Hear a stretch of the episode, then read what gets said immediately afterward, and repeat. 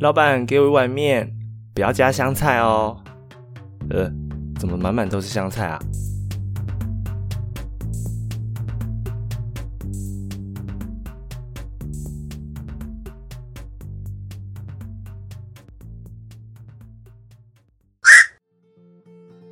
？Hello，各位朋友们，大家好。八月二十九是多点药草、少点盐的日子，More herbs, less salt day。我们都知道，食物尽量不要吃太咸。但盐巴是美食中调味的一部分，但真的过多就不好了。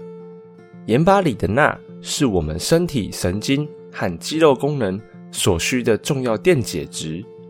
然而，过量摄入盐会产生负面影响，像是高血压、心脏病，还有肚子胀气。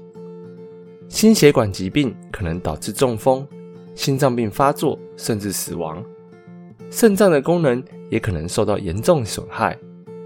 实验室小白鼠的测试还原显示，由于钠摄入量高，可能会造成罹患痴呆或阿兹海默症。DRI 也就是膳食参考摄入量，这个项目建议我们每天要吃的盐巴要少于一点五公克，但这对外食族来说真的是不容易耶。这就是为什么如果可以的话，自己煮还是最健康的。多点药草，少点盐的日子，就是希望鼓励大家多使用药草和香料来增加食物的味道。说是药草，但其实以下介绍的是我们蛮常听到的植物的名字，像是罗勒，也就是九层塔；香菜，就是那个大家不想要加的东西；还有洋香菜，它就叫巴西利，看起来其实有一点像青花菜。但是不是它完全不是那个东西，吃起来其实有一点点像槟榔的感觉。然后还有石螺、迷迭香跟鼠尾草，这些植物都可以在市场中找到。真的建议该去试一试，这些味道真的是很不错。另外，我们常常会看到大卖场里面商品架上面摆的盐巴有很多种种类。二零一七年的一篇部落格文章。内容分享给大家。盐巴呢，分为两大类：海盐和陆盐。海盐味道清爽，并带有清冽的海水、矿物质的味道。陆盐又分为岩盐、湖盐和井盐。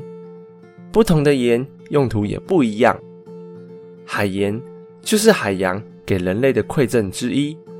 海盐是透过露天盐田日晒的缓慢蒸发方式而制作。台南的盐田就是制作此类盐巴的故乡。海盐比较不会在做菜的时候直接使用，而是在最后撒上一点当做调味使用。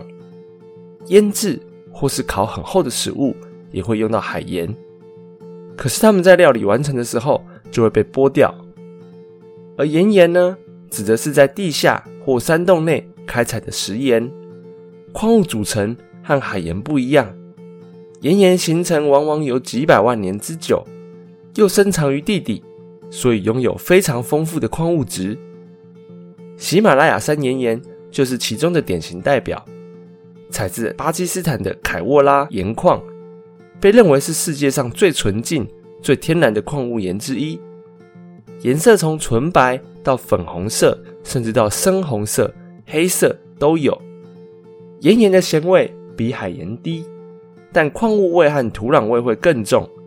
除了常见的研磨盐之外，还可以用来撒在冰淇淋上，或用来煮鱼肉、蔬菜。